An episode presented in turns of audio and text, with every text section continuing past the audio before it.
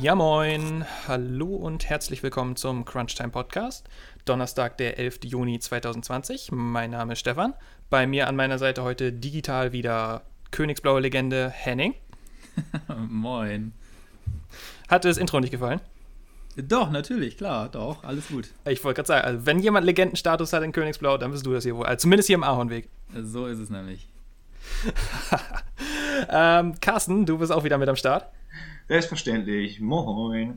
Ja, moi. Das Trio ist komplett. Läuft bei euch? Auf jeden. Let's go. Er rückwärts den Berg hoch, so wie immer, ne? würde ich auch sagen. Äh, ja, wir haben heute eine äh, vollgepackte Folge, würde ich mal sagen. Also definitiv. Wir schauen mal ein bisschen auf den anstehenden Fußball-Bundesligaspieltag. Wir gucken mal, was äh, diese Woche noch so los war. Und dann machen wir nochmal was ganz Spezielles. Und zwar schauen wir nochmal ein bisschen genauer heute auf die NFL. Und zwar genauer gesagt auf die AFC East. Äh, wir wollen mal so ein kleines äh, Division-Ranking und eine Division-Analyse machen. Und die schauen wir uns heute mal ein bisschen genauer an, oder? So machen wir das. Klingt nach einem Plan. Klingt nach einem Plan. Aber fangen wir erstmal mit dem an, was uns, glaube ich, im Moment äh, am meisten beschäftigen sollte. Und das sind die Spieler in der Fußball-Bundesliga, genauer gesagt die Männer von der Weser. Schießen den Zeugstein in die Presse oder geht ins Tor! Werder Bremen dieses Jahr, diese Saison muss Deutschmeister. Ja, schießt ihm den Ball doch einfach mal in die Fresse oder er geht ins Tor. Kofeld hat die äh, Marschroute vorgegeben, aber es läuft irgendwie nicht. Werders Offensive ist mal wieder katastrophal in den letzten äh, zwei Wochen gewesen, aber es, steht, es gibt weiterhin Hoffnung. Äh, am Samstag steht das absolute Spitzenspiel an äh, beim SC Paderborn, der 17. zu Gast beim 18. Also Abstiegskampf pur. Und Carsten, ich glaube, äh, man kann schon fast sagen, für Werder dieses Wochenende do or die, oder? Auf jeden Fall. Äh, wir haben es gerade schon mal kurz äh, vorher gehabt. Äh, es ist ein absoluter Pflichtsieg. Drei Punkte hinter Düsseldorf, vier Spiele noch zu gehen, also einmal mehr Punkten und da zählt dieses Spiel auf jeden Fall dazu. Also, du sagst es, Stefan, do or die, drei Punkte müssen sie holen, um noch äh, im Rennen zu bleiben. Und ganz kurz noch, äh, dieses Video von Kofeld mit Osako, es ist einfach, es ist genial. In die Fresse oder ins Tor! Aber ja. leider muss man ja sagen, es passt auch einfach perfekt zu dieser Saison bis jetzt. Es passt wirklich einfach ja. perfekt. Ähm, ja. ja. Henning, ähm, ich glaube, wir sind uns einig, oder? Also alles andere als drei Punkte äh, zählt dieses Wochenende nicht für Werder, oder? Jo, korrekt. Also wenn nicht jetzt, wann dann? Ne? Der Sieg muss her, auf jeden Fall. Hinspiel war, glaube ich, eine 1-0-Niederlage, kann das sein? Ich glaube wohl. Auf jeden Fall äh, habt, ja. das, habt, ihr das Ding verloren. Äh, das könnt ihr euch heute bzw. dieses Wochenende äh, nicht erlauben. Definitiv nicht. Gerade auch wenn man äh, auf das Parallelspiel Düsseldorf gegen Dortmund schaut. Düsseldorf spielt zu Hause. Da äh, ist Dortmund sicherlich auch nicht äh, der sichere Sieger, in meinen Augen könnte durchaus ein Unentschieden werden, also ein Punkt für Düsseldorf. Von daher müsstet ihr äh, auf jeden Fall ein Unentschieden holen gegen Paderborn. Aber noch besser natürlich drei Punkte und die traue ich euch auf jeden Fall zu, weil, äh, wie gesagt, wenn nicht jetzt, wann dann nächste Woche gegen die Münchener, da ist sicherlich alles andere als äh, ein Punkt drin. Also von daher müsst ihr jetzt mal, müsst ihr jetzt mal den Dreier holen. Ja, also alle Bremer Fans hoffen natürlich ähm, an diesem Wochenende auf drei Punkte. Äh, dafür natürlich besonders wichtig erstmal, dass man mal wieder ein Tor schießt. Ähm, dafür wäre es natürlich wieder super, wenn äh, Spieler wie Rashica und Bittenkurt dann mal wieder ähm, fit wären. Ich weiß gar nicht genau, wo da der aktuelle Stand ist, aber also ich habe äh, beide Daumen gedrückt, dass die äh, eventuell dieses Wochenende wieder dabei sind und dann auch wirklich bei 100 Prozent. Ähm, ja, also für mich ist die Rechnung eigentlich ganz einfach. Ich äh, sage wirklich, wenn Werder dieses Spiel nicht gewinnt und also diese Chance jetzt wieder nicht nutzt, dann jetzt nochmal ein Spiel gegen den 18. Und äh, gleichzeitig, wie du schon sagtest, Henning, Düsseldorf ähm, zu Hause gegen Dortmund. Äh, also wenn man diese Chance dieses Wochenende nicht nutzt, dann hat man es auch ganz einfach nicht verdient, in der Liga zu bleiben. Das ist, auch wenn es klar dann, ich denke mal, rechnerisch trotzdem noch möglich wäre dann ähm, muss man sich auch echt ganz einfach fragen, wenn du jetzt nicht gegen Paderborn gewinnst, ähm, hast du es dann auch verdient? Und da ist für mich die Antwort ganz klar einfach nein. Also für mich ist das jetzt auch ein absolutes Make-or-Break-Spiel für Grün-Weiß. Sie. Traurig, ja. aber wahr. Absolut. Ähm, das können wir, glaube ich, ähm, da sind wir, glaube ich, alle einer Meinung. Äh, Henning, deine Schalker sind am Wochenende auch wieder unterwegs. Am Sonntag. Wo geht's hin? Ja, hör mir auf. Also wir bleiben im, im Pod. Ähm, wir spielen zu Hause gegen Leverkusen auf dem Sonntagabend. Leverkusen hat ja jetzt unter der Woche gegen Saarbrücken äh, gespielt, also von daher das Sonntagabendspiel. Boah, also ich sehe da, ich sehe da schwarz, muss ich ganz ehrlich sagen. Also mit der aktuellen Performance einen neuen Negativrekord aufgestellt. Ähm, das, das, oh, mit einem Punkt wäre ich schon überglücklich und selbst mit dem rechne ich aktuell nicht, muss ich ganz ehrlich sagen. ja, wie sich äh, die Zeiten ändern, ist es nicht so? Ähm, Krass, oder? Ist, äh, also hätte ich nie mit gerechnet. Also eine super Hinrunde gespielt und jetzt so abgekackt, ne? Also ohne Scheiß. Das ist echt verrückt. Aber der erste Punkt äh, nach Corona ist ja eingefahren worden äh, am letzten Sonntag gegen Union. Also vielleicht geht es dann jetzt ja doch noch mal bergauf. Wie würdest du das sehen eigentlich im Moment? Das würde mich jetzt mal interessieren, weil es jetzt auch die Frage, ähm, Wagner, ne, der jetzt im ersten Jahr als Trainer, äh, wie, wie, siehst du da jetzt seine Position? Also äh, macht das Sinn, da mit ihm in die nächste Saison zu gehen? Oder? Ich bin sowieso äh, kein Fan davon, einen Trainer gleich nach einem Jahr oder ja noch weniger rauszuschmeißen. Also das immer, äh, man kann das immer so einfach sagen, ja Trainerwechsel, Trainerwechsel, aber letztendlich ist es die Mannschaft so, man kann mit dem Trainerwechsel immer nochmal einen neuen Impuls setzen, das ist klar, aber für mich äh, muss da die Mannschaft, äh, ist die Mannschaft das ganz klare, ähm, der ganz klare negative Punkt aktuell. Und äh, ich mag ihn, ich mag äh, David Wagner und ich finde auch, sie sollten an ihm festhalten und mit ihm in die nächste Saison gehen. Ja, das, äh, Kontinuität äh, zahlt sich dann ja meistens langfristig aus. Mal sehen, welche Richtung die Schalker da einschlagen. Henning, du hast es gerade schon gesagt, äh, unter der Woche jetzt ja auch äh, DFB-Pokal gewesen am Dienstag. Die Leverkusener mit einem 3-0 in Saarbrücken ins Finale eingezogen und gestern dann das zweite Halbfinale. Da hat es mal wieder einen bekannten Sieger am Ende gegeben. FC Bayern! Ole! Ja, die Bayern, die Bayern, die Bayern. Bekannte Gesichter im äh, DFB-Pokalfinale. Es geht wieder nach Berlin für die Münchner. 2-1-Sieg äh, gegen Frankfurt. Carsten, äh, hast du das Spiel beobachtet?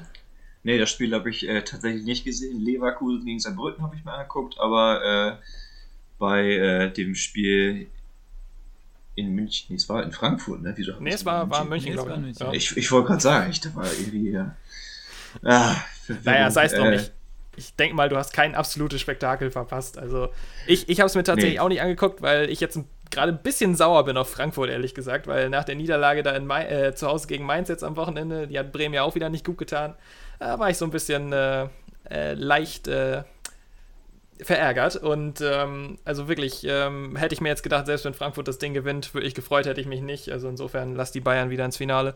Henning, ähm, Bayern im Finale gegen Leverkusen. Eigentlich kein schlechtes Spiel, oder? Ja, weiß ich jetzt auch nicht. Also bekannte Gesichter, du hast es gesagt, im Finale. Ob das jetzt so der Kracher ist, den ich mir äh, auf jeden Fall reinziehen wollen würde, weiß ich nicht. Äh, oh, es sind halt die Bayern. Die Bayern werden es am Ende sowieso wieder wuppen, bin ich mir relativ sicher. Ja, weiß ich auch nicht. Also so gehypt jetzt auf das Finale bin ich nicht, muss ich sagen. Tut mir leid. okay, ja, es ist eine Meinung. Ich meine, ich, ich bin eigentlich relativ äh, zuversichtlich, weil ich glaube, Leverkusen, die sind zumindest offensiv eigentlich, was das angeht. Äh, ich will jetzt nicht sagen, können mit den Bayern mithalten, aber können denen da durchaus das Ganze auch ein bisschen äh, streitig machen. Und, aber dann ähm, hoffentlich auch mit Harvards, nicht so wie äh, in der Bundesliga. Ich, ich, ich wollte es nämlich gerade sagen zu der Personalie Harvards noch, weil das finde ich eigentlich eine ähm, super interessante Sache. Weil, wenn ich mich jetzt nicht komplett täusche, müsste das DFB-Pokalfinale ja eigentlich ähm, äh, nach dem 30.06. stattfinden, richtig? Also im Juli. Und äh, ich, ich sag mal so, das wird nicht passieren, aber jetzt äh, nur mal rein hypothetisch. Äh, Harvards geht ähm, nach dieser Saison zu den Bayern. Sprich, ähm, die Verträge laufen ja eigentlich am 30.06. aus, wenn ich mich nicht irre, richtig? Die äh, Bundesliga-Verträge. Also sprich, äh, warum verpflichten die Bayern Harvards nicht einfach noch schnell? Und der spielt dann im Pokalfinale für die Bayern. Gute Theorie. Aber ich glaube, Harvards, das habe ich äh, letztens auch noch gelesen, ist jetzt bei äh, Chelsea ganz oben auf dem Zettel. Neben Timo Werner auch noch. Äh, Ach, der auch noch? Ja, ja, auch, auch, äh, auch noch Harvards, ja. Also das wäre natürlich ein Bombenduo jetzt nochmal. Das wäre krass, ja. Ob das jetzt Die wirklich so passiert. der Blues. Was denn? Ja, die Wiederauferstehung der Blues, habe ich nur gedacht, so gerade. Ja, also da, da würden sie jetzt einen Transfer-Coup landen. Also jetzt mit Timo Werner ist ja fast schon, fast schon fix. Und dann nochmal mit Kai Havertz, ja, why not? Die deutsche Legion in London. Können sie sich dann mit Mesut Özil streiten bei Arsenal, ja? genau. ja, äh, schauen wir noch mal kurz äh, mit schwärzverzerrtem Gesicht zurück auf Montag. Ein gewisser Hamburger SV. Oh, HSV, HSV. Uwe Seeler gerade eine neue Hüfte bekommen. Ähm, ich glaube, das hat nicht so viel geschmerzt wie das äh, äh, Spiel am Montag. Äh, 3 zu 3 gegen Kiel. In der 93. Minute, nein, 94. Minute war es sogar. Den 3 zu 3 Ausgleich kassiert. Ähm, Henning, äh, klassischer HSV oder was? Ja, aber sowas von, oder? Die kriegen es einfach nicht auf die Kette. Also wirklich, ich saß vor dem Fernseher, ich habe es ja gesehen und du musst wirklich in jeder Sekunde damit rechnen, dass sie noch ein Gegentor kriegen. Ja, und so war es dann auch. Zu Recht auch, muss man sagen, weil die haben es einfach zum Schluss scheiße verteidigt. Also so komisch. Normalerweise muss es immer, ist, ja, man sagt es immer so einfach, ähm, du darfst dich da nicht hinten äh, reindrängen lassen, aber irgendwie Hamburg hat gar nichts mehr gemacht. Also wirklich nicht. Das war wirklich nur eine Frage der Zeit äh, zum Schluss, dass sie dann noch das 3-3 kassieren. Und äh, ja, Kiel dann noch, äh, noch mal mit dem letzten Punch nach vorne und das 3-3 reingewürgt. Ja, zu Recht. Also ein gerechtes Unentschieden. Ein Sieg, Henning, hätte Hamburg, ein Sieg hätte Hamburg auf jeden Fall nicht verdient gehabt, muss man ganz klar sagen. Und Henning, ich wusste gar nicht, dass du auch mitgespielt hast, da der Typ, den, den das leere Tor verfehlt hat. Das warst du doch, oder? Äh, sei leise. äh, ja, also ich glaube, äh, der HSV äh, kriegt mal wieder ein bisschen kalte Füße und ähm, ich muss ja ganz ehrlich dazu sagen, ich, ich, wünsche mir ja wirklich, dass der HSV wieder aufsteigt. Ich sage das jetzt als Bremer, es, es ist kontrovers, aber ich wünsche mir wirklich, dass der HSV wieder aufsteigt. Also nur für den Fall, dass Werder absteigen sollte. Also dann hätten wir wirklich eine erste Liga hier aus, aus Sicht aus dem Norden. Ähm, da haben wir am Ende nur noch Wolfsburg. Und das ist für mich maximal so ein Viertel-Nordverein. Also maximal. Und also eine komplette erste Liga ohne norddeutsche Vereine, das wäre doch eine absolute Katastrophe. Also in meinen Augen zumindest. Und, aber andersrum, ich sag's mal so, wenn der HSV nicht aufsteigt und wer da tatsächlich absteigen sollte, dann haben wir aber mal echt eine Bomben-zweite Liga aus norddeutscher Sicht. Also dann haben wir den HSV, dann haben wir äh, den SV Werder Bremen, dann haben wir St. Pauli, wir haben Kiel, wir haben Hannover. Na gut, Hannover, okay. Aber also das ist schon, schon eine, Ansage, also für die norddeutsche zweite Liga. Also die würde ich mir durchaus, äh, durchaus reinziehen im nächsten Jahr. Aber es kann nicht sein, dass wir uns auf Wolfsburg verlassen müssen in der ersten Liga nächstes Jahr. Also da weigere ich mich. Das bitte, bitte nicht. Nein, das, das wollen wir, glaube ich, alle nicht, oder? Also, das äh, können wir so nicht stehen lassen. Also, lieber HSV, ähm, steigt doch bitte auf und äh, die Bremer bleiben drin. Dann haben wir nächstes Jahr wieder ein vernünftiges Nordderby. Jut, dann äh, würde ich sagen, habt ihr noch was zum Fußball oder wollen wir weitermachen?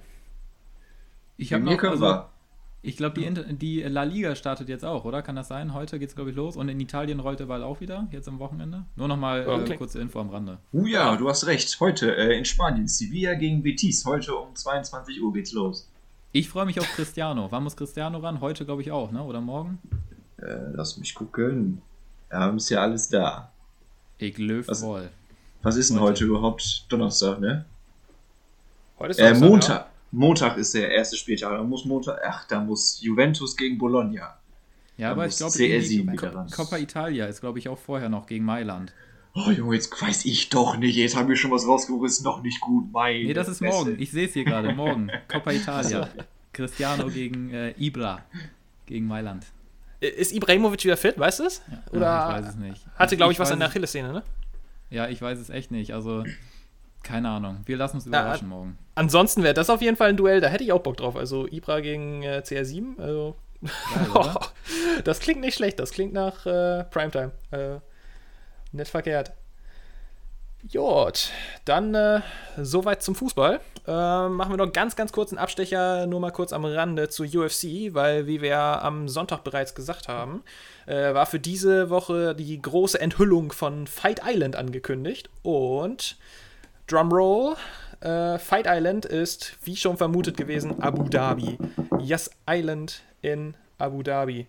Eine mehr oder weniger künstliche äh, Halbinsel. Also ist jetzt nicht irgendwo mitten im Pazifik, wie ich äh, erhofft habe, was irgendwie eine coole Story gewesen wäre, aber äh, es soll angeblich ein Oktagon direkt am Strand geben. Das, äh, Henning, das hat was, oder? Tja, und vielleicht sogar mit Conor McGregor nochmal, wer weiß. Vielleicht macht er ja noch mal, doch nochmal äh, quasi Rücktritt vom Rücktritt, wer weiß. Aber auf jeden Fall cool. Also ich habe das Bild hier nochmal äh, quasi von der, von der offiziellen Insta-Seite von UFC. Äh, ja, das kann ich schon sehen. So ein Octagon direkt am Strand. Coole Sache. Ja, und das erste äh, große Event, äh, UFC 251, ist auch schon angekündigt worden, jetzt genau in einem Monat, äh, für den 11. Juli, mit gleich drei Titelkämpfen. Also da, äh, das, da fliegen nochmal ordentlich die Fäuste. Da würde ich sagen, kümmern wir uns dann drum, wenn es soweit ist. Ist ja noch ein bisschen hin. Aber äh, nee, das, äh, da freue ich mich drauf. Und ja, wie du schon sagst, die Personalie Conor McGregor ist jetzt für die nächsten Kämpfe leider erstmal nicht angekündigt worden. Ähm, ich habe gehofft, dass sie vielleicht noch einen Kampf für ihn finden, aber wie es ausschaut, äh, ist im Moment der äh, Vertragszoff doch ein bisschen größer als gedacht. Und ähm, ja, mal schauen, ob wir ihn dann äh, vielleicht Ende des Jahres äh, wiedersehen werden oder vielleicht im nächsten Jahr. Wir werden äh, weiter gespannt sein. Ähm, ja, soviel erstmal zu UFC. Und ich würde sagen, ohne weiter groß um den heißen Brei herumzureden, dann. Timeout, Timeout, Timeout, Timeout. Timeout genommen, ja. Titelkämpfe. Titelkämpfe? Also ich weiß nicht, ich, oh, ja, ja, ich, ja, ich, genau, ich vergaß. deine Reaktion, wir haben was vergessen, aber ich sehe es hier gerade. Ähm, willst du es ansprechen, Stefan? Ja, unbedingt, unbedingt. Ähm, äh, wir hatten letztens ja schon drüber gesprochen, dass eventuell der, äh, die, der Trilogiekampf zwischen Wilder und äh, Deontay Wilder und Tyson Fury ansteht bald. Ähm, anscheinend ist, sind diese Pläne erstmal über den Haufen geworfen worden und äh, Tyson Fury kämpft jetzt als nächstes äh, gegen Anthony Joshua. Für den. Da habe äh, ich aber andere Infos. Du hast andere Infos? Also Tyson Fury wollte da auf jeden Fall nochmal gegen Wilder. Also bevor er ja. gegen Joshua in den Ring steigt. Also so, also, das ist mein letzter Stand. Also meine, meine News, die ich gestern auf Twitter aufgeschnappt habe, war, dass es ein Zwei-Kampf-Deal äh, sozusagen zwischen äh, Fury und Joshua gibt. Und dass die jetzt auf jeden Fall zweimal gegeneinander äh, in den Ring steigen werden. Das auf jeden Fall. Und ich habe äh, auf äh, Insta gestern noch ein Video gesehen von Tyson Fury, wo er das quasi nochmal selber ankündigt. Und vorher meinte er dann so, ja, bevor wir gegen Joshua ran müssen, vernasche ich noch einmal kurz den Wilder und dann inhaliere ich den Joshua. ja, umso besser, umso besser. Gut, dann, Geil, äh, dann das ist ja umso geiler. Also ich, ja, ich meine, klar, da, aber da hängt jetzt natürlich auch noch ähm, denke ich mal, auch noch von ab, ob er dann tatsächlich den Kampf gegen Wilder auch wieder gewinnt. Ich meine, klar, er wird sagen, natürlich, aber ich sag mal, das ist jetzt ja auch kein ähm, mal eben äh, Walk-by, ne? Also den, äh, das ist schon eine ordentliche Herausforderung. Und ich denke mal, dass Wilder auch super hungrig sein wird jetzt äh, auf diesen äh, dritten Kampf, weil der erste ist ja äh, im Unentschieden geendet, den zweiten dann äh, Fury in der siebten Runde per Knockout. Und das will Wilder jetzt, glaube ich, so nicht auf sich sitzen lassen. Das sind ja im Moment die großen drei, Wilder, Fury und Joshua. Und wenn es nach Wilder geht, dann äh, will er natürlich dann ähm, äh, als nächstes dann gegen Joshua antreten. Und es geht ja darum, um die ähm, Vereinigung aller Schwergewichtstitel, weil Joshua hält ja, ich weiß nicht, die drei oder vier übrigen noch und ähm, Fury hat jetzt den einen, den er von Wilder genommen hat. Ich weiß nicht, insgesamt sind es drei oder vier. Äh, nein, vier oder fünf. Äh, nagelt mich nicht drauf fest. Aber auf jeden Fall geht es dann darum, den einen Schwergewichts-Champion zu finden, der auch alle Titel dann, äh, alle Titel hält. Und ähm, ja, wenn Fury dann gegen Wilder gewinnen sollte, dann wäre es natürlich gegen Joshua dann der absolute äh, Megakampf. Aber ja, also äh, egal, wer, wer von den dreien gegen wen kämpft, ähm, soll mir letztendlich Schnuppe sein. Ähm, Hauptsache, es gibt wieder Kämpfe und äh, also die drei sind alle Must-See-TV in meinen Augen und äh, da können wir uns, glaube ich, auf eine mega geile Paarung, wer auch immer dann letztendlich im Ring stehen wird, freuen. Ob es letztendlich jetzt Fury Wilder oder Fury Joshua ist das wird, äh, das wird ziemlich geil. Mal gucken. Oh yes. Oh, oh ja, ich liebe Boxen. Ähm, dann, jetzt ohne Timeout? Ohne Timeout. Okay, dann gehen wir jetzt äh, dann zu unserem heutigen Hauptthema und zwar weiter zur NFL.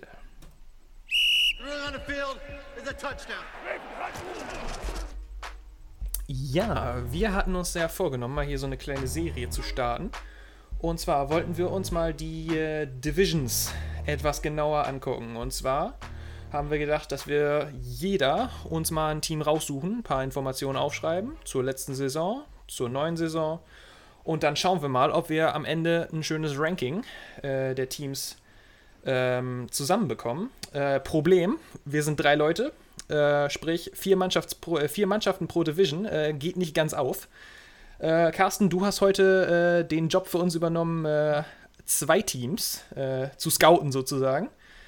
Und äh, ja, dann äh, würde ich sagen, äh, drehen wir gar nicht lang drum rum, legen wir gleich mal los. Und zwar heute die AFC East.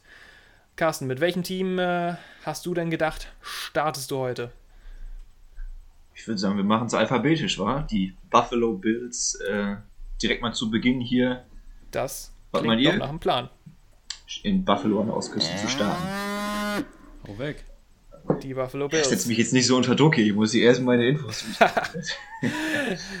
Also, die Buffalo Bills in der letzten Saison sehr, sehr stark gespielt, sind in der Division Zweiter geworden, mit 10 zu 6 sind sie gegangen, knapp hinter den Patriots, die haben New England das Leben echt noch einigermaßen schwer gemacht. Ähm, ich erinnere da nur noch mal an das, Gott war es, Week 17, Week 16, eins der letzten Spiele auf jeden Fall gegen New England, wo sie, glaube ich, nur mit einem One-Score-Game äh, quasi verloren haben.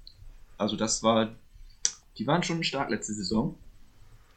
Was man hier auch nochmal äh, an der Defense vor allem sieht. Ich habe mich mal ein bisschen äh, auf die Suche begeben. Die Defense war äh, die dritte äh, ranked overall in der NFL, nur hinter den Patriots und hinter den 49ers. Äh, sie waren Nummer 4 gegen den Pass, Nummer 10 gegen den Lauf und sie waren Nummer 2 in äh, Points allowed. Sie haben Oh, lass mich das jetzt, das habe ich mir natürlich nicht aufgeschrieben, wie viele Punkte pro Spiel, aber egal, auf jeden Fall eine starke Defense, das lässt sich auf jeden Fall mal Das äh, lässt sich da, glaube ich, schon äh, raushören, ja. Was denn? Äh, nee, ich, ich wollte dir nur zustimmen. Lässt sich auf jeden Fall, äh, wenn man die Nummern so hört, das klingt schon nicht, äh, klingt nicht übel. Das klingt in der Tat nicht übel. In, in Sacks sind sie im Vergleich zur restlichen Defense ein bisschen äh, weiter hinten reingeblieben. Da sind sie Nummer 12 gewesen, insgesamt 44.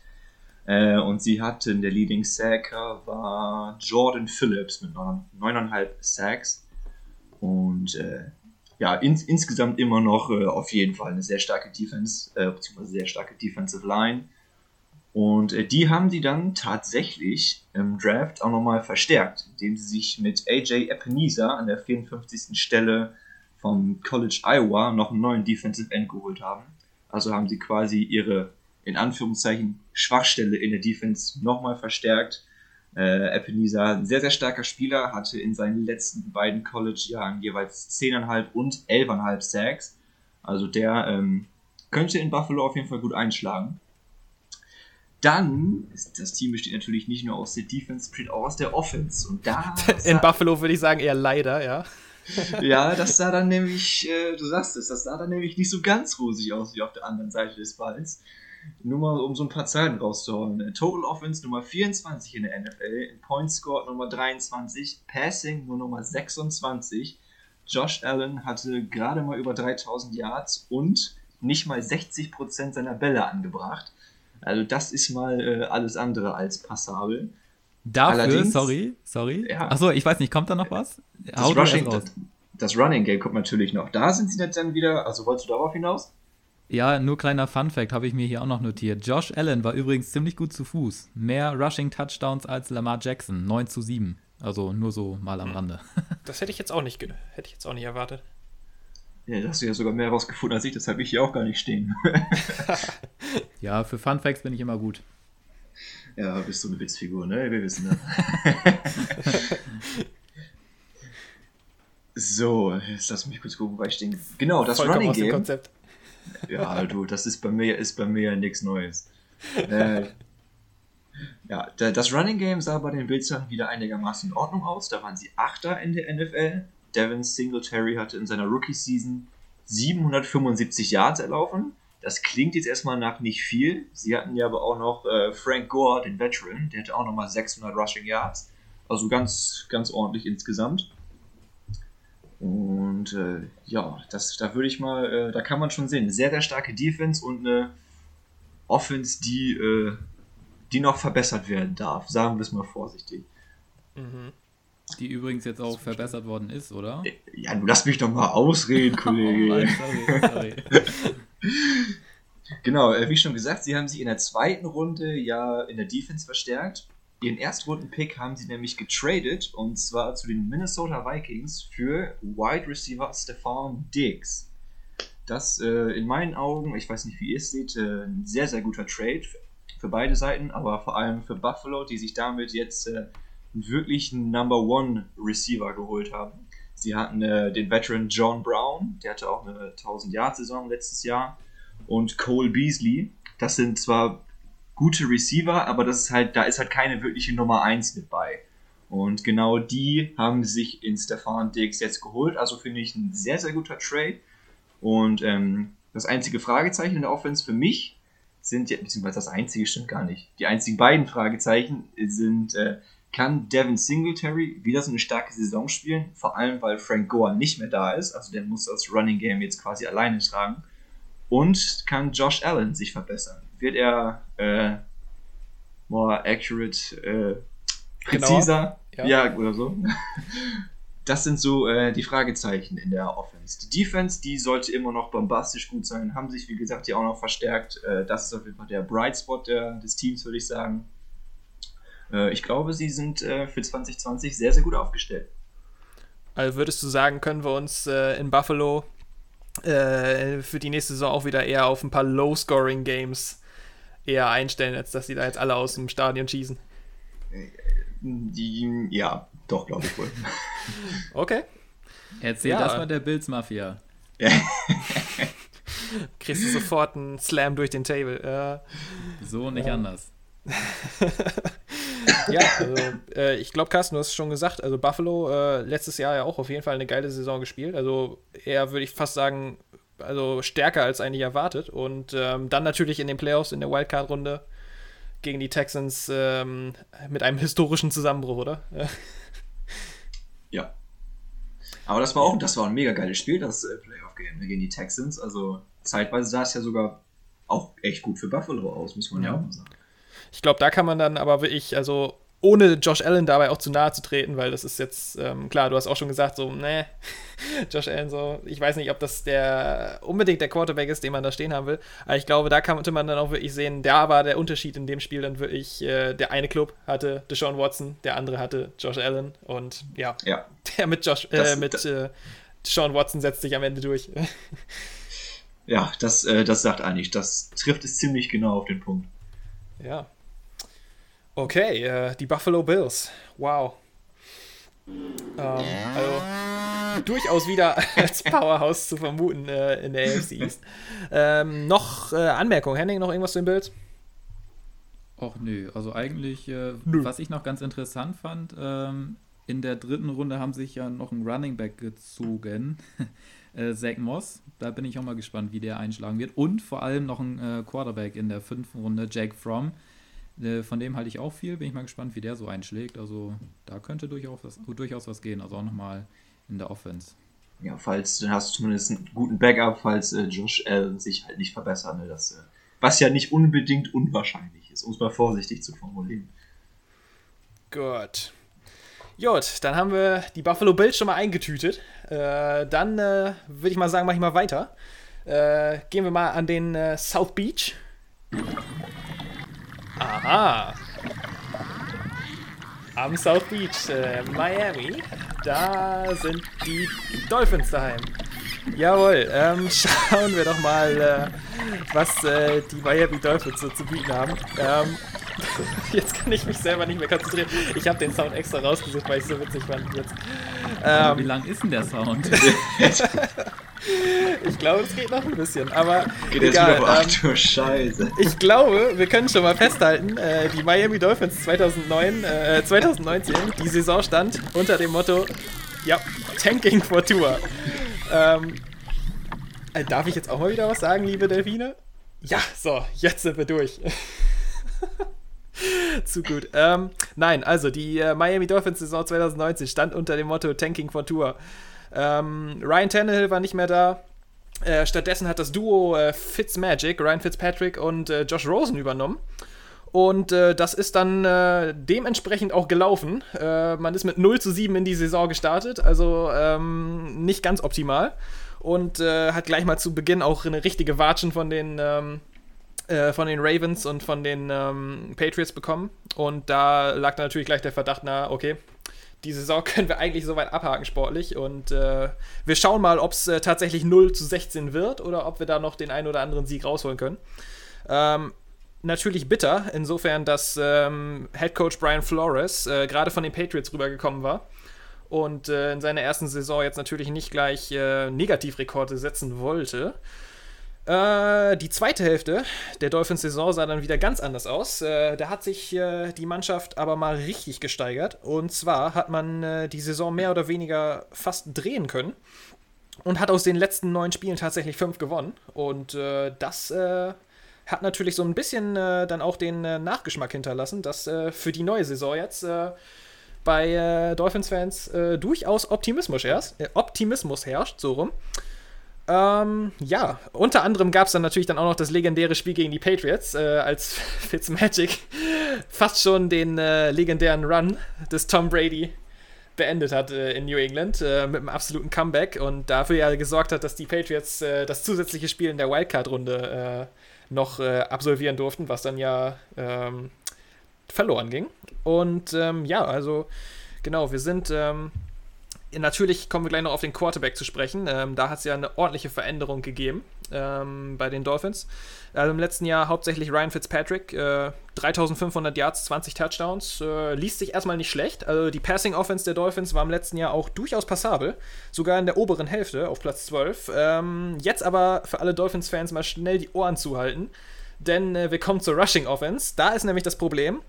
Da haben wir nämlich auch wieder Ryan Fitzpatrick äh, ganz oben auf der Liste. Und zwar ist der 37 Jahre alte Quarterback der Leading Rusher gewesen mit äh, 243 Yards. Ähm, ja. ich, glaub, ich glaube, das sagt alles. Ich glaube, das sagt alles. Also, ich die dachte, Dolphins. Oh Gott, ich dachte Dolphins, schon, die von den Jets wäre katastrophal, ey. also die Dolphins hatten tatsächlich das schlechteste ähm, Running Game der Liga und äh, hatten die wenigsten Yards und äh, waren auch mit den Jets äh, ähm, Gleichstand, im Gleichstand für die wenigsten äh, Rushing Yards pro Versuch bei 3,3. Also da äh, ist durchaus noch äh, Raum für Verbesserung, sagen wir es mal so.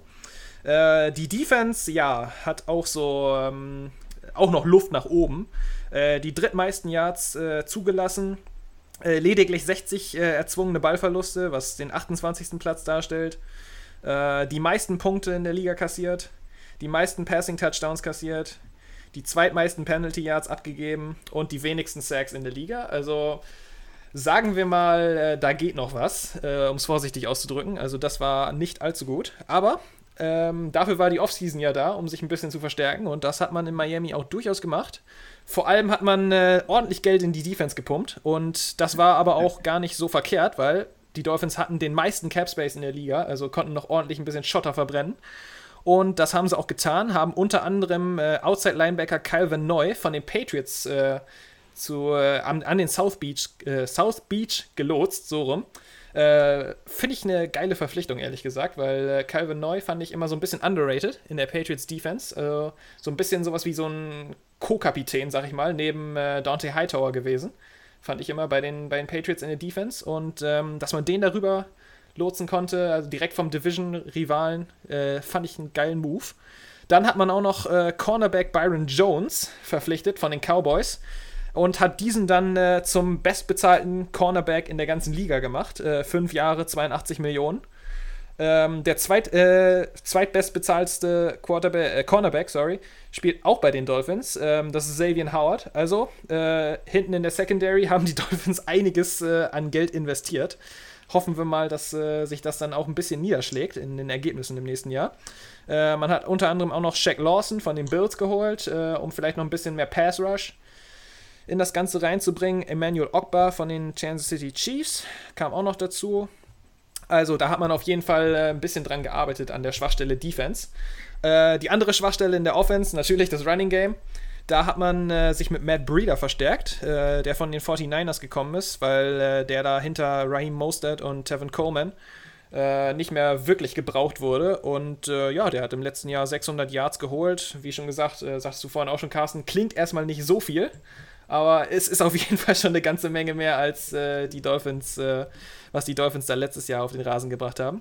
Dann hat man unter anderem auch noch Jordan Howard geholt, auch nochmal ein ähm, äh, Running Back, äh, der im letzten Jahr bei Philly gespielt hat, da 500 Yards ähm, erlaufen hat. Jetzt auch keine Zahl, die einen aus den Socken haut, aber er hat in seinen ersten zwei Jahren in Chicago, also das wäre jetzt sein, ähm, sein fünftes Jahr, in seinen ersten zwei Jahren in Chicago hat er jeweils über 1000 äh, Yards geholt. Also da ist äh, durchaus Potenzial und äh, ich denke mal berechtigte Hoffnung, dass man äh, da zumindest in einem von den beiden jetzt mal wieder einen legitimen äh, Running Back ähm, dabei hat.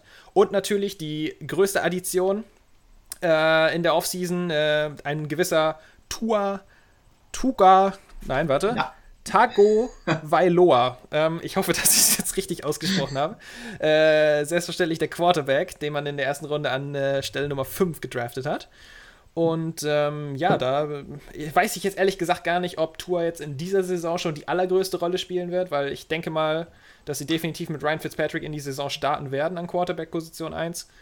Und äh, je nachdem, wie es dann läuft, vielleicht gegen Ende der Saison dann äh, auch Tour mal austesten könnte ich mir vorstellen, aber ich glaube jetzt nicht, dass er da jetzt ähm, den absolut größten Impact in dieser Saison haben wird. Außer natürlich, es gibt wieder Verletzungen, was man natürlich nie voraussagen kann. Ja, und ähm, dann äh, sind wir auf jeden Fall mal super gespannt, weil ich finde, dass die Dolphins einen echt geilen Job gemacht haben. Ähm, man hat die Defense verstärkt. Es war auch zwingend nötig. Ähm, man hat den QB für die Zukunft gefunden, hoffentlich. Ähm, lässt sich natürlich jetzt alles schwer voraussagen, aber Tua in seinen drei Jahren äh, in Alabama am College zweimal in die National Championship, äh, äh zweimal ins National Championship Game gekommen, hat 2017 den äh, sozusagen den Finals MVP geholt und er ist Linkshänder, was ich auch äh, übrigens ziemlich geil finde. Also mal wieder ein Linkshänder in der Liga. Ähm, ja, die Fragen drehen sich natürlich hauptsächlich um seine Hüftverletzung, äh, die er im letzten Jahr erlitten hat. Da hoffen wir natürlich, dass das alles in Ordnung ist. Ja, aber ich denke mal, dass das äh, Dolphins-Jahr in diesem äh, 2020 eher unter dem Schatten Übergangsjahr, also unter dem Motto Übergangsjahr stehen wird, dass man äh, da sich weiterentwickelt und äh, dann vielleicht 2021 äh, so richtig angreifen kann. Da auch der Spielplan äh, in, der, in dem sogenannten Ranking, Spielplan-Ranking, äh, der drittschwierigste Spielplan äh, in der ganzen Liga ist, weil man da gegen einige Mannschaften äh, antritt, die im letzten Jahr einen ziemlich guten Rekord hatten. Und ähm, ja, also ich denke mal, die Dolphins werden die Division dieses Jahr nicht gewinnen, aber äh, man kann durchaus, man kann durchaus optimistisch in die Zukunft blicken am South Beach. Ja, Stefan, du hast äh, Verstärkung in der Defense angesprochen. Kann man es überhaupt Verstärkungen? Das ist doch ein ganz neues Team eigentlich quasi, mit dem du hast die Verpflichtung, bist du durchgegangen. Das ist schon mal äh, eine 180-Grad-Drehung zur letzten Saison, würde ich mal sagen, rein personell gesehen zumindest. Ja, hoffen wir mal, dass es in den Statistiken dann ähnlich sein wird, oder? es wäre in den Dolphins zu wünschen. Schauen wir mal, schauen wir mal. Ja, ähm, würde ich sagen, wenn wir sonst nichts mehr zu den äh, Miami Dolphins haben. Ich glaube, du, du, hast mein Ranking gerade so ein bisschen durch, also du warst so on fire, du hast mein Ranking noch ein bisschen durcheinander geworfen, würde ich sagen. Ich, ich denke gerade nochmal drüber nach. Ich bin mir jetzt ja, viel unsicher. Ja, ich sag dir, ähm, fürchte den Delfin. Ähm, man, weiß, man weiß nie. Ähm, Henning, du hast, äh, äh, bist ein wenig in den Nordosten gegangen und äh, hast dir mal geguckt, angeguckt, wer nächstes Jahr im Foxborough äh, so auf den Rasen tritt. Die New England Patriots.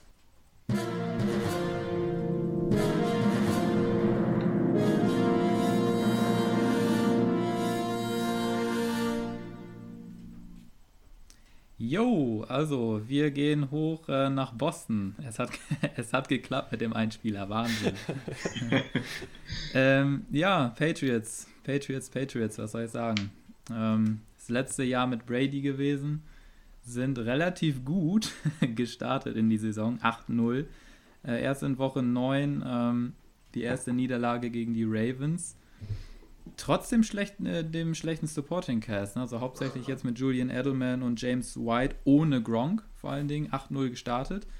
Das äh, hat mich dann doch gewundert, aber natürlich die Patriots kommen seit Jahren hauptsächlich über die Defense da komme ich gleich nochmal genauer drauf zu sprechen. Hatten am Ende einen 12 zu 4 Rekord, auch souverän ähm, ähm, Erster in der Division geworden. Das war uns allen, glaube ich, von vornherein klar. dass sie mal wieder ähm, sich Platz 1 sichern werden. Dann, natürlich, Stefan, du hast es angesprochen, ich habe es mir hier nochmal notiert, in Woche 17 äh, in der Regular Season, die, Heim die Heimniederlage gegen die Dolphins, war natürlich nochmal so ein kleiner Dorn im Auge irgendwie, aber gut, ich fand es ganz amüsant. Und dann natürlich äh, auch von dir angesprochen, Stefan, mussten sie in das Wildcard-Game gegen die Titans. Derrick Henry, Zerstörung pur. ähm, ja, ihr lacht. Also Derrick Henry hatte ich so gar nicht auf dem Zettel, muss ich ehrlich gesagt gestehen. Wie kannst Aber du Derrick Henry nicht auf dem Zettel haben? Das ist so. Ja, Shoutout an äh, Jan Stecker. Der Gute. Der Gute. Ähm, nee, das war übrigens auch das erste Mal seit 2010, dass die Patriots nicht im AFC Championship Game standen. Also seit. Oh, ja, Zeit. krass, oder? Krass, oder? Wahnsinn. Also da äh, ist eine Ära auf jeden Fall jetzt vorbei nach dem Abgang jetzt mit Tom Brady. Wer das übrigens nicht mitbekommen hat, sorry, also der ist, dem ist nicht mehr zu helfen. also wie gesagt, Tom Brady jetzt bei den Tampa Bay Buccaneers untergekommen. Ja, wie gesagt, zu den Stats nochmal. Die Defense war natürlich äh, im Beast-Mode unterwegs. Kann man nicht anders sagen. Beste Defense, äh, Nummer 1 Points allowed, 2 gegen den Pass, 6 gegen den Lauf, also wirklich unfassbar gut. Und dann natürlich auch den Defensive Player of the Year, Stefan Gilmore, in äh, den Reihen gehabt. Also der war ja mal sowas von on fire. Offense äh, war okay, mehr nicht. Ähm, 8 in der, äh, im Passing, 18 äh, Rushing Offense, 15 in Yards. Also das, äh, also wie gesagt, trotz des schlechten Supporting Casts haben sie doch relativ äh, gut einen rausgehauen, sagen wir es mal so. Ähm, ja, ich habe es angesprochen, Tom Brady nicht mehr da, jetzt bei den Tampa Bay Buccaneers äh, untergekommen. Ähm, Steven Goskowski übrigens, auch gecuttet worden, der seit gefühlt 30 Jahren irgendwie bei den Patriots war. Jetzt nicht mehr am Start, auch so eine ja, Patriots-Legende schon fast. Ähm, Jamie Collins, den Sack-Leader mit äh, sieben Sacks haben sie jetzt auch verloren. Äh, Kyle Venoy, auch von dir angesprochen, Stefan, äh, sechseinhalb Sacks, auch nicht mehr am Start. Also, aber trotzdem bin ich mir eigentlich relativ sicher, dass, äh, dass Olle Bill wieder eine gute Defense auf die Beine stellen wird. Da, ja, doch, da bin ich mir extrem sicher. Sorgen mache ich mir dann doch eher um die Offense. Ähm, die haben jetzt zwar von den Jacksonville Jaguars noch einen Receiver ähm, sich geholt, Marquise Lee. Ähm, ist okay, aber mehr auch nicht. Gut, und dann haben sie noch äh, aus dem Draft zwei neue Tight Ends. Aber mehr Offense Power ist da nicht. Ne? Also da, da sehe ich echt das Problem.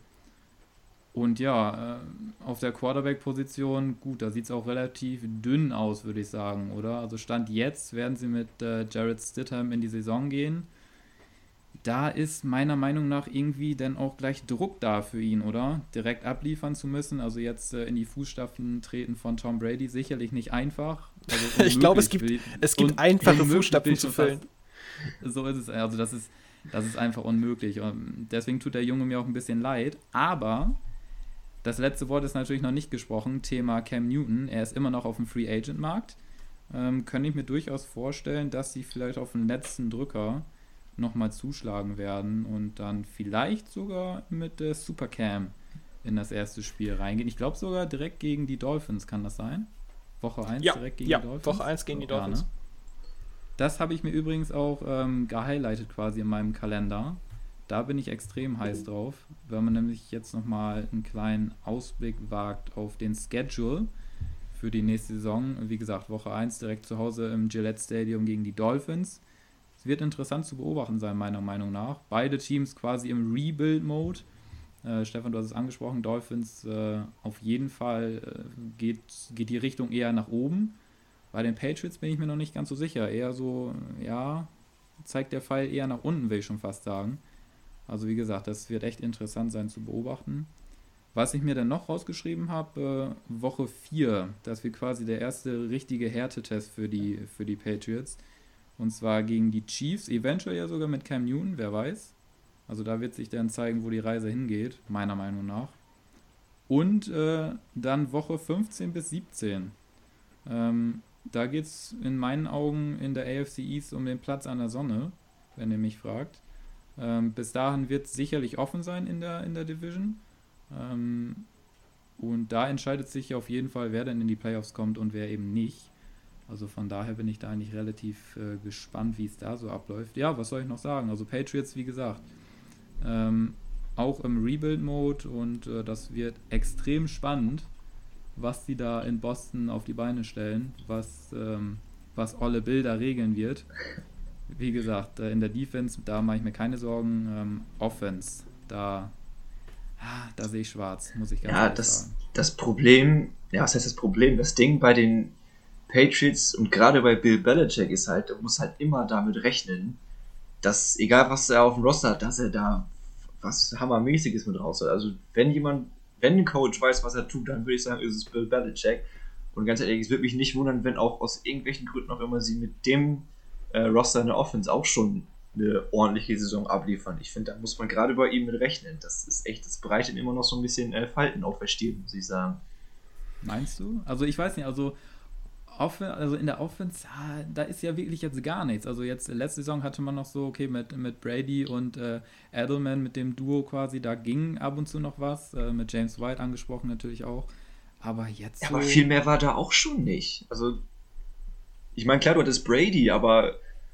Oh, gut, ich will ihn jetzt also, auch nicht schlecht reden, aber. Oh, ich, ich, ich, glaube, ich glaube, wir können uns festlegen, ich glaube, der größte einer der größten Faktoren wird auf jeden Fall das Spiel von Jared Stidham sein. Und eben, wenn es dann absolut nicht geht, dann eben, wie reagieren die Patriots drauf? Das wäre, weil du brauchst nun mal schon einen Quarterback, so ist es ja, ist es ja nicht. Ne? Also du brauchst auf jeden Fall einen Quarterback, um in der NFL bestehen zu können. Und ähm, ich glaube, deswegen ist diese AFC East auch so interessant und so schwierig, ähm, so schwierig zu bewerten. Beziehungsweise es ist schwierig vorauszusagen, was passieren wird, weil ähm, letztendlich könnte man, ähm, Carsten, wie du sagst, es würde einen nicht schockieren, wenn die Patriots es wieder irgendwie schaffen, mit äh, dem angesprochenen Kader irgendwie dann doch noch wieder einen guten Rekord rauszuholen und sehen am Ende wieder die Krone aufzusetzen in der AFC East. Und ähm, andererseits äh, war die Chance für die anderen Teams halt auch noch nie, äh, seit langem, sagen wir mal, seit langem nicht mehr so groß, äh, die Patriots vom Thron zu stürzen. Und ähm, ja, ich weiß nicht. Also es wird, wird ähm, eine super interessante Division, glaube ich, weil theoretisch, theoretisch, und das möchte ich jetzt ein ganz großes theoretisch, könnte man für alle vier Mannschaften ein Argument finden. Wenn es optimal läuft, wenn es optimal läuft, dass alle vier Teams ähm, in einer Traumwelt eine Chance auf den Division-Sieg haben 2020.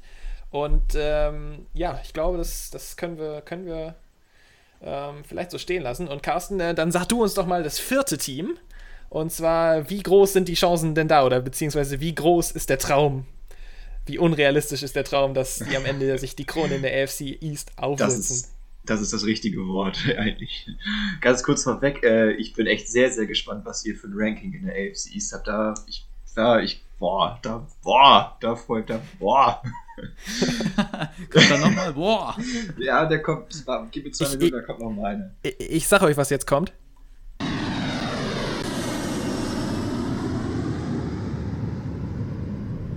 Wahnsinn. Carsten, dein Stichwort. Boah! ja, die New York Jets, die New York Jets, da, das ist dann nicht so, boah, gerade wenn ich mir hier so die letzte Saison angucke. Also erstmal Sie haben die Saison für ihre Verhältnisse, würde ich sagen, ganz solide abgeschlossen, sind zwar nur Dritter in der Division geworden, sind 7 zu 9 gegangen, war mir ehrlich gesagt gar nicht so bewusst. Ich dachte, die hätten einen deutlich, deutlich schlechteren Rekord. Äh, aber wenn man sich dann wirklich die Statistiken anguckt, gerade in der Offense, das ist schon. Heieieiei. Also keiner ihrer Receiver hatte eine 1000-Yard-Saison. Sie waren Nummer 31 äh, im Running Game, Nummer 29 im Passing Game, Nummer 31 äh, im, im, Scoring. Die schlechteste Offense der gesamten NFL. Sam Donald äh, mit 3000 Yards hat 62% seiner Pässe angebracht, 19 Touchdowns und 13 Interceptions. Also da ist noch ordentlich, ordentlich Luft nach oben in der Offense. Äh, Leading Rusher, Le'Veon Bell, hatte auch keine 1000 Yard Saison, also der bleibt äh, in New York auch deutlich hinter seinen Erwartungen zurück. Das kann man nicht anders sagen. Die Defense-Seite, die sah dann schon wieder einigermaßen in Ordnung aus. Da war es äh, so ein bisschen auf und ab. Gegen den Pass, so Mittelfeld Nummer 17, da, da haben sie 236 Yards pro Spiel zugelassen. Also das ist, äh, ist auch noch Luft nach oben. Ist jetzt aber auch nicht das Schlechteste, muss man auch sagen. Allerdings haben, waren sie sehr, sehr stark gegen den Lauf. Die zweitbeste äh, Defense gegen den Lauf, nur 87 Yards pro Spiel zugelassen. Das ist schon, das ist schon äh, ordentlich. Ähm, ein Spieler, der da sehr stark zu beigetragen hat, äh, ist der Safety, Jamal Adams, der, was mir auch gar nicht so bewusst war, mega Jahr hatte letztes Jahr. Der jetzt ja aktuell zwar ziemlich unzufrieden ist, aber trotzdem äh, einfach nur mal hier um so ein, nochmal so ein paar Zahlen rauszuhauen. Jamal Adams als Safety hatte 6,5 Sacks, 75 Tackles, 7 Pass Deflections, 2 Forced Fumbles und sogar eine Pick 6. Also das ist mal äh, Leader in der Defense als Safety. Das ist mal, das sind mal richtig, richtig starke Statistiken. Auf jeden. Allerdings, die Frage ist, kann das wiederholen, denn er ist äh, sehr, sehr unzufrieden in der aktuellen Situation. Ich weiß nicht, ob ihr es mitbekommen habt, er hat ja mehrfach äh, ich glaube, Dallas. War Dallas genau. nicht im Gespräch? Ja, ne? Ja, ja er, er, hat von sich aus gesagt, er würde gerne nach Dallas getradet werden. Und äh, das ist, glaube ich, für die Jets ein sehr, sehr schlechtes Zeichen, wenn du so einen Topspieler so unzufrieden bei dir im Roster hast. Äh, das, äh, das wollen wir lieber, da wollen wir nicht mit den Jets tauschen. So ist die Floskel. Ja. Wir wollen aber auch nochmal zu was Positivem kommen. Und zwar der Draft. Da haben sich die Jets sehr, sehr stark verstärkt. Stark verstärkt. Gottes Willen, ey, es wird, es wird auch nicht besser. Sie haben wirklich äh, alle Positionen, die sie gebraucht haben, haben sie äh, sehr gut äh, gedraftet. Sie haben in der ersten Runde Mackay Beckton, diesen riesen Tackle äh, aus Louisville geholt. 2 äh, Meter 1, 165 Kilo, also da ist mal ordentlich Protection für Sam Darnold dazugekommen. Dann äh, brauchten sie auf jeden Fall einen neuen Receiver. Ich habe es angesprochen, keiner äh, in der Receiver-Class hat eine 1000-Yard-Saison. Sie haben sich äh, an der 27. Stelle Denzel Mims vom Baylor College geholt. Hatte auch in den letzten drei Jahren im College zweimal eine 1000-Yard-Saison und ist vor allem Speedster. Hatte die drittschnellste Receiver-Zeit im Combine. Eine 4,38 auf 40 Yards. Das ist auf jeden Fall mal eine Ansage. Und dann haben sie, mal gerade gucken, die Defense auch nochmal verstärkt. Sie haben sich Jabari Zuniga in der dritten Runde geholt, Defensive End aus Florida. Und äh, damit könnte die Defense auch nochmal einen entscheidenden Schritt nach vorne gehen mit einem guten Pass-Rusher. Allerdings ist die Frage, ob das äh, schon 2020 äh, zum Tragen kommt. Äh, Stefan, du bist, glaube ich, schon auf, den, äh, auf das Schedule eingegangen, auf die Schwere des Schedules quasi. Da haut die NFL ja vor der Saison immer die, äh, so eine Statistik raus. Da sind die Jets an zweiter Stelle mit dem zweitschwersten äh, Schedule für die nächste Saison. Die ganze AFC East hat insgesamt einen sehr schweren äh, Schedule, weil alle aus der Division müssen gegen beide Super Bowl äh, Champions, hätte ich fast gesagt, gegen beide Super Bowl Contender aus dem letzten Jahr, gegen die 49ers und gegen die Chiefs. Also einfach äh, geht anders. Oh, und ich habe oh, hab das Wichtigste fast vergessen. Sie hat sich natürlich noch Joe Flacco geholt. Die, Le die Legende schlechthin. Ja, Joe Flacco. Der, der Super Bowl MVP. Selbstverständlich. Den Super Bowl MVP darf man natürlich nicht vergessen. Aber das ist so das Ding bei den, äh, bei den Jets. Es sind viel zu viele Fragezeichen in der Offense. Kann, also nur mal äh, die, die Spieler zu nennen. Sam Darnold hatte bislang noch keinen Greg O'Deal. Vielleicht hilft Joe Flacco ihm seine Erfahrung jetzt, weiß ich nicht da, da nochmal ganz kurz, also ohne Spaß, also wir scherzen so ein bisschen über Flacco, aber ich glaube, das ist echt das Beste, was damit passieren kann, dass da jetzt ja. so ein erfahrener Veteran ähm, als Backup hinter ihm steht. Da kannst du auf jeden Fall äh, noch einiges, äh, einiges mitnehmen. Also das äh, ganz anders als die Situation im letzten Jahr, wo Darnold dann ja auch äh, zwischenzeitlich ausgefallen ist. Ähm, was war es nochmal? Was hatte er nochmal? Ähm, Schild. Nee, was, was war es nochmal? So eine ganz, ganz schräge Krankheit. Ähm, auf jeden Fall ähm, ähm, was, jetzt habe ich den Faden verloren. Ach ja, genau. Auf jeden Fall war die Backup-Situation bei den Jets ja alles andere als optimal. Und ähm, ich glaube, ja. dass man mit Joe Flacco da auf jeden Fall nichts falsch macht. Ja, wenn du als junger Spieler einen ehemaligen Super Bowl-MVP hinter dir hast, das, also schlecht ist es auf jeden Fall nicht. Aber dann hast du auch noch Spieler wie Le'Veon Bell, immer noch ein riesiges Fragezeichen. Die Receiver-Class nach wie vor ein Fragezeichen. Und Jamal Adams, noch viel größeres Fragezeichen. Bleibt er da und wenn ja, wird das so ein äh, Jalen Ramsey, der dann äh, ja, dann halt nicht kommt und sich dann doch irgendwie trainen lässt, halte ich nicht für unwahrscheinlich. Also ja, es sieht, äh, es ist mit sehr gemischten Gefühlen, würde ich sagen, geht man als Jets-Fan in die neue Saison. Den wichtigsten Spieler hast du aber übrigens vergessen. Was? Was? Was? Was? Ach so, ja, ich glaube, ich. Den, den Kicker, Kicker, Freunde. Den Kicker, natürlich. Sam Ficken. Wie, kon wie konnte ich oh. Sam Ficken vergessen? War okay. übrigens auch äh, eine schwache Leistung von ihm. Also nur noch mal äh, am Rande: 70% seiner Field Goals waren nur drin, also auch sehr schwach. also Ficken, Ficken, hat nicht, Ficken hat nicht performt, sagen wir es mal so. Ficken war schlecht, Ficken war richtig schlecht. Gott, wie so viele Wortspiele es da wohl gibt. Ich okay.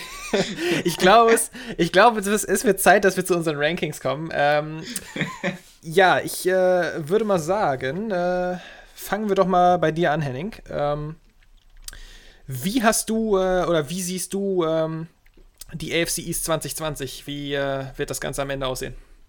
Gut, also wie gesagt, äh, von unten angefangen, ganz unten die äh, New York Jets. Ähm, drüber auf Platz 3 die Miami Dolphins. Auf Platz 2 dann die Patriots und auf 1 die Bills. Also die Patriots sehe ich dieses Jahr auf jeden Fall nicht ganz oben. Die Bills haben es ja letztes Jahr fast geschafft, den, die Patriots quasi vom Thron zu stürzen. Stefan, du hast es angesprochen. Mhm. Ich glaube, dieses Jahr ist es soweit. Ähm, die Dolphins, ja, wie gesagt, im Mittelfeld, vielleicht so eine 6 zu 10 Saison und die Jets, sorry, also da, da sehe ich, äh, seh ich gar nichts vielleicht so eine, boah, weiß nicht, vier, maximal fünf Siege, mehr aber auch nicht. Deswegen abgeschlagen auf dem vierten Rang. Und äh, ich freue mich auf die Bills vor allen Dingen. Also das könnte durchaus eine 10 Siege, 10 plus Siege Saison werden. Die sehe ich auf jeden Fall ganz oben. Auf jeden Fall interessant. Ähm, ja, äh, äh interessantes Ranking. Ich würde sagen, ich mache da mal weiter. Ich habe es nämlich ein bisschen anders. Ähm, einigen oh, Sachen. Jetzt bin ich äh, gespannt in einigen Sachen stimme ich mit dir überein, Henning. In anderen Sachen habe ich ein. Ich meine, letztendlich ist es alles Vermutung, müssen wir auch dazu sagen, äh, weil wer weiß es schon. Die NFL ist bekannt dafür, so verrückt zu sein wie, glaube ich, keine andere Liga. Ähm, deswegen können wir hier garantiert sagen, dass, ähm, dass wahrscheinlich alles nach Woche 1 komplett über den Haufen geworfen werden kann, was wir hier gerade gesagt haben. Aber nichtsdestotrotz, äh, ich äh, habe mal mein Ranking auch mal zusammengestellt und ich habe leider, muss ich sagen, ganz unten auch die Dolphins. Beziehungsweise äh, du hattest sie nicht, du hattest die Jets unten. Bei mir stehen die Dolphins leider noch ganz unten, weil ich glaube, dass es einfach noch ein Jahr zu früh ist. Ähm, ich äh, glaube, dass es nächstes Jahr schon ganz anders aussehen kann. Aber dieses Jahr ähm, sehe ich den Durchbruch noch nicht bei Miami. Ähm, eben auch wegen der angesprochenen Quarterback-Situation ähm, sehe ich die Dolphins noch unten. Dann habe ich auf dem dritten Platz die Patriots. Ähm, Henning, du hast es angesprochen, es waren super viele Fragezeichen, besonders in der Offensive, besonders um die Personalie Jared Stidham. Klar, ähm, immer noch ein super Coach, immer noch eine super Defense, aber ich glaube, gerade in der Scoring-Liga, wo eigentlich die Offense immer, immer wichtiger wird, hat man das Gefühl, wo die äh, Scoring-Games immer oder die Scores am Ende immer höher werden, ähm, glaube ich, dass ähm, ohne Offense, ohne einen soliden Quarterback, ähm, wird man in dieser, ähm, in dieser Liga nicht allzu weit kommen. Und dazu kommt der schwere Spielplan bei den Patriots. Und vielleicht straft mich Jared Stidham Lügen, und äh, die Patriots gehen wieder 12 und 4, aber ich habe sie jetzt auf dem dritten Platz. Dann auf dem zweiten Platz habe ich die äh, New York Jets, äh, weil natürlich auch super ungewiss, also sage ich dazu. Ja, äh, pass auf. Äh, auch super viele Fragezeichen, aber ich glaube, dass die Jets-Saison letztes Jahr so schlecht gelaufen ist, wie sie eigentlich nur laufen konnte. Man hatte diese ganzen ähm, die ganze Geschichte mit Sam Darnold. Es gab ja das Spiel gegen die Patriots, wo er angeblich Geister gesehen hat und dann gab es seine komische Krankheit, äh, wo mir der Name immer noch nicht wieder eingefallen ist. Und auch das fing schon an mit dem ersten Spiel gegen die Bills, wo man 16-0 geführt hat und dann am Ende 17 zu 16 verloren hat. Und dann haben sich gleich äh, äh Spieler wie CJ Mosley in der Defense verletzt und also es lief wirklich alles gegen den Plan. Und am Ende, muss man ja dazu sagen, hat man trotzdem äh, sieben Siege geholt. Also ich, ich glaube, dass die Jets durchaus Potenzial haben, ähm, dieses Jahr ähm, zu überraschen. Auch wenn äh, zum Beispiel ein Spieler wie Le'Veon Bell eigentlich das abruft, was er abrufen kann. Da bin ich nämlich auch fest von überzeugt, dass der ähm, durchaus nochmal gewillt sein sollte, äh, nochmal ein bisschen was zu beweisen, weil nach seinem Holdout äh, vor zwei Jahren äh, ist er jetzt ja, hat er den fetten Vertrag bei den Jets unterschrieben, aber dann alles andere als abgeliefert. Und ich glaube, der hat auch definitiv noch äh, ein bisschen was vor sich. Und ähm, ja, ganz oben habe ich, ähnlich wie du auch, Henning, die Bills, weil ich glaube, dass die äh, einfach den kontinuierlichsten Aufstieg, äh, sag ich mal, haben in dieser Division. Das ähm, letztes Jahr, wie du schon sagst, waren sie nah dran, haben gut gespielt. nah dran, die Patriots vom Thron zu stürzen. Und ich glaube, ähm, Carsten, wie du auch sagtest, sie haben sich offensiv nochmal verstärkt, die Defense weiter stabil auf einem guten Niveau gehalten und ich glaube, da ist, ähm, stehen die Zeichen auf Erfolg. Also die Bills ähm, gewinnen bei mir die AFC East. Carsten. Also ihr sagt beide, die, die Legacy der Patriots findet endgültig ein Ende im nächsten Jahr. Kann ja auch nur vorläufig sein. Also, ja, ich habe sicher. Ja, ich habe es auch nicht anders, muss ich ja dazu sagen.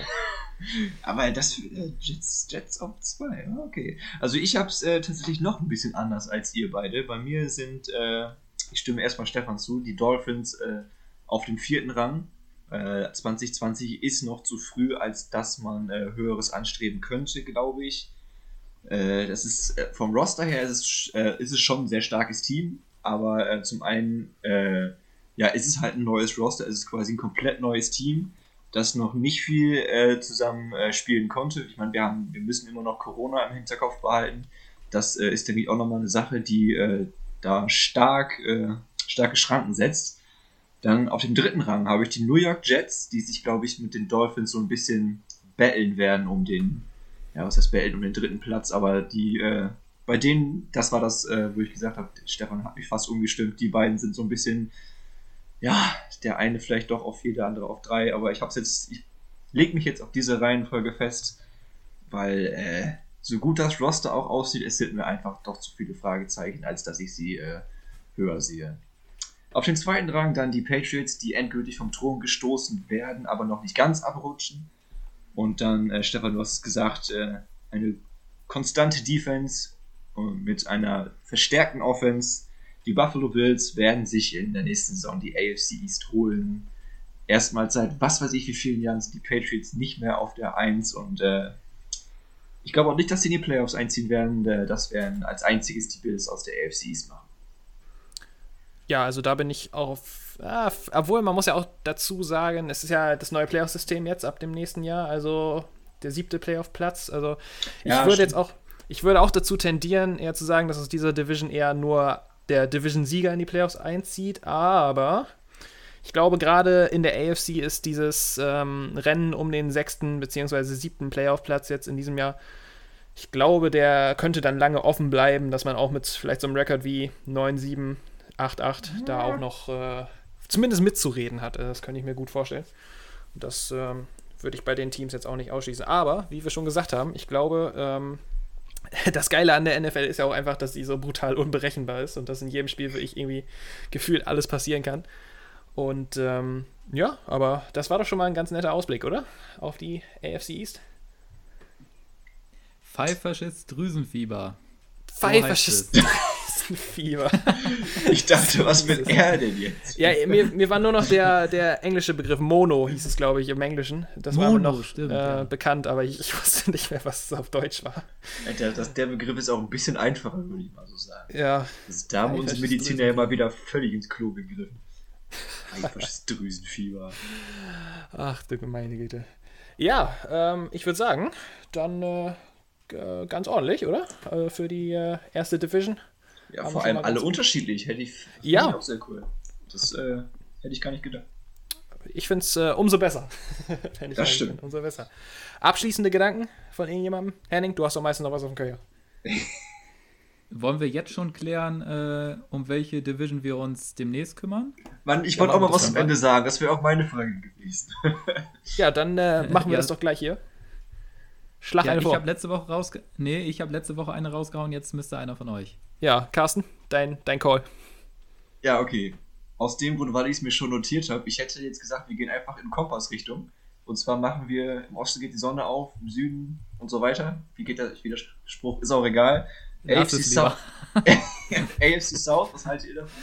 Ja, nehmen würde wir. Ich, würde ich sagen, die nehmen wir. Oh.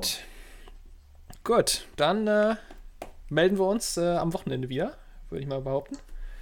Hoffentlich mit äh, drei Punkten. Ähm, für diverse Teams.